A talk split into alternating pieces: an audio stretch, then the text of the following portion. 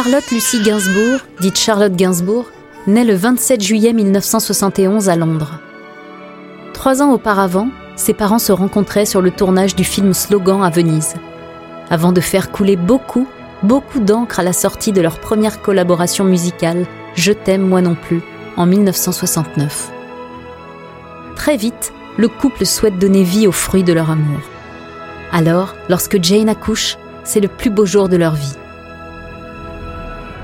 Si Serge n'a pas l'autorisation d'être au chevet de sa douce, il n'en est pas moins présent. Pendant l'accouchement, le chanteur était derrière la porte à quatre pattes, avec un stéthoscope pour entendre tout ce qu'il se passait dans la salle. Lorsque Charlotte Gainsbourg voit le jour, c'est un nouveau monde qui s'offre à Serge et Jane. Les voilà lancés dans une nouvelle aventure.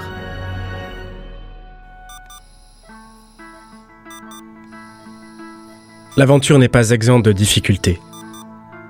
Malheureusement, Charlotte, tout juste née, est diagnostiquée d'une jaunisse sévère. Son pronostic vital est lourdement engagé. Les amoureux se soutiennent, ils ne se lâchent pas. Peu après, la petite se rétablit vite, au plus grand soulagement de sa maman et de son papa. Pour ce dernier, Charlotte est ce qu'il a fait de mieux, malgré une vie de débauche.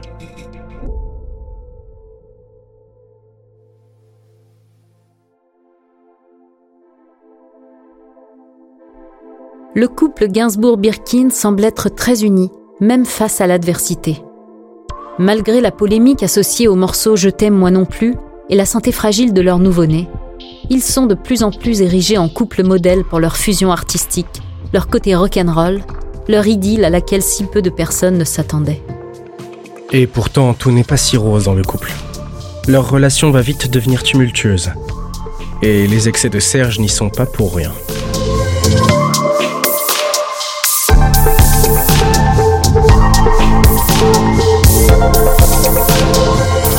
Vous écoutez À la folie pas du tout. Serge Gainsbourg et Jane Birkin, épisode 3. La débauche.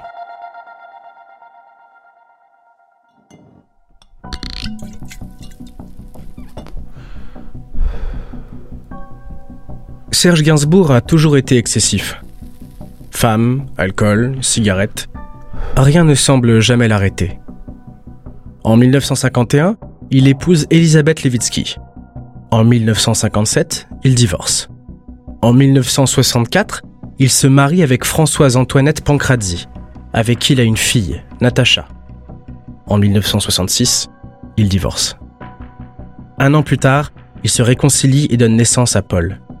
Puis, il se sépare de nouveau et Serge entame une liaison avec Brigitte Bardot, alors mariée.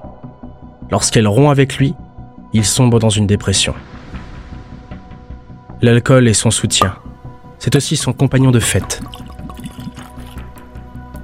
Dès mars 1957, il se rend tous les soirs sur la scène du mythique cabaret Miller Larsouille, situé à Palais Royal, dans le premier arrondissement de Paris. C'est ici qu'il se fait repérer par le label Philips, avec qui il signe. Tous les soirs, il chante. Tous les soirs, il boit. Tous les soirs, il fume. Et puis, il séduit, drague. La vie est intense, festive, sans limite.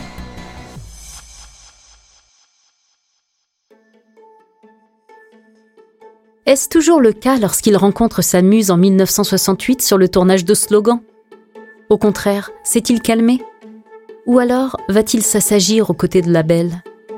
Après tout, elle semble si calme, douce, raisonnable. Eh bien, il faut l'avouer, avec elle, il se stabilise émotionnellement. Le couple est très complice et rigole énormément. En octobre 2022, Jane confie à Patrick Simonin sur l'émission L'invité. Serge était délicieusement marrant. On pleurait de rire. On avait des bulles qui sortaient du nez avec les enfants tellement il nous faisait marrer.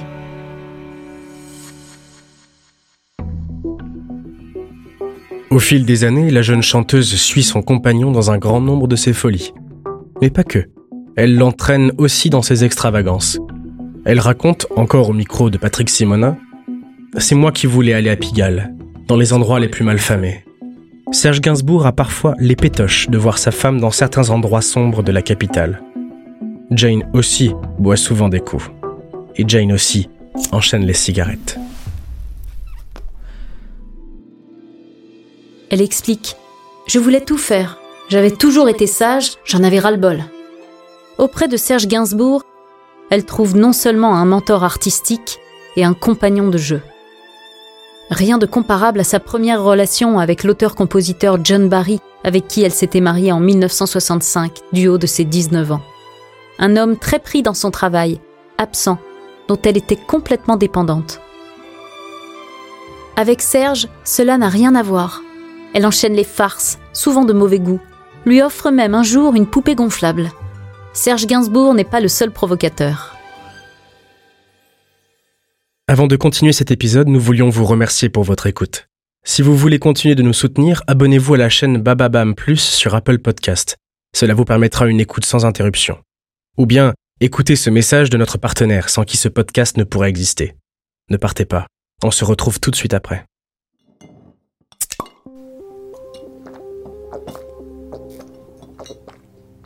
Mais Serge Gainsbourg a un vrai problème avec l'alcool. Il boit tous les jours, Bien trop souvent, en rentrant, Jane le retrouve allongé par terre. Mais son côté sombre ne ressort pas qu'au sein de son intimité. Il se donne en spectacle, ivre, à de nombreuses reprises. En 1986, Serge, très alcoolisé, fait la cour à Whitney Houston dans l'émission Champs-Élysées de Michel Drucker. C'est ça en gros que tu voulais dire. I said I want to fuck her. Oui, euh, alors, je vais, vous, je vais vous traduire. Non, non, non, non, non. Donc, he say you are great. Il dit que vous êtes très jolie.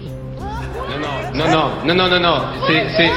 Non, non, il a dit ça, mais ça lui arrive de temps en temps. Et, euh, je peux pas vous traduire ce qu'il a dit. Il a dit, j'aimerais bien vous offrir des fleurs. Pas du tout, j'ai dit, je Non, voudrais tu- bien l'apaiser. Il finit par déraper devant un animateur qui s'avère sidéré face à un Serge Gainsbourg sous, qui déclare qu'il aimerait coucher avec elle, de manière bien plus vulgaire. Ces excès datent déjà de plusieurs années. En 1973, alors qu'il enregistre l'opus Vu de l'extérieur, il est victime d'une première attaque cardiaque. Les médecins sont formels. Il faut bannir la boisson et le tabac. Serge Gainsbourg n'en fait rien. C'est plus fort que lui. C'est là que naît le personnage provocateur Gainsbar, pour lequel l'excès n'est même plus un sujet, à part pour sa compagne.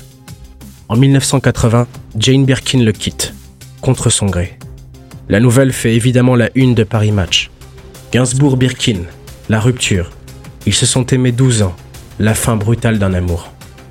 Il faut dire que Jane a ses raisons. Elle a beau être fêtarde, elle n'arrive plus à suivre, ne supporte plus les séquences les plus avinées, durant lesquelles Serge s'étend sur le sol, devient colérique, voire agressif, au point de devenir violent avec le fruit de son amour. Dans une interview livrée à Télérama en 2021, leur fille Charlotte témoigne Ses relations étaient loin d'être apaisées, plutôt corsées. Avec ma mère, il se mettait pas mal sur la gueule. J'en garde des souvenirs cuisants, et elle n'était pas en reste.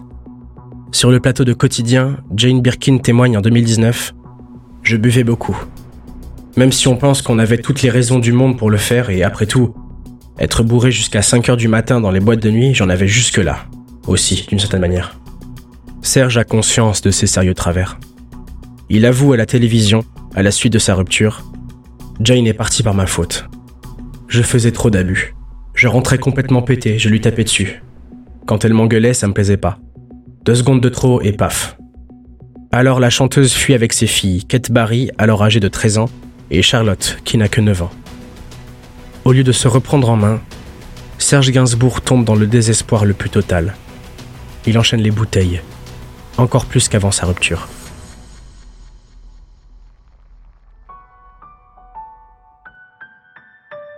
En grand artiste, il continue tant bien que mal son art. Auteur-compositeur, il se retrouve aussi sur le grand écran aux côtés de Catherine Deneuve dans le film Je vous aime, dont il écrit aussi la bande originale. Non sans cynisme, il chante avec elle Dieu est un fumeur de Havane. Bien qu'il enchaîne les projets cinématographiques et musicaux, il n'en oublie pas moins la mère de sa fille. En 1983, l'album de Jane Birkin Baby Alone in Babylon sort. Et devinez qui l'a écrit et réalisé.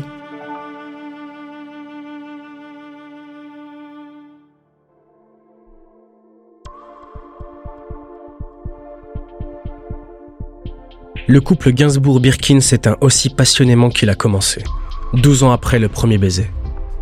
Que va-t-il advenir de la relation de ces deux artistes qui se sont profondément aimés?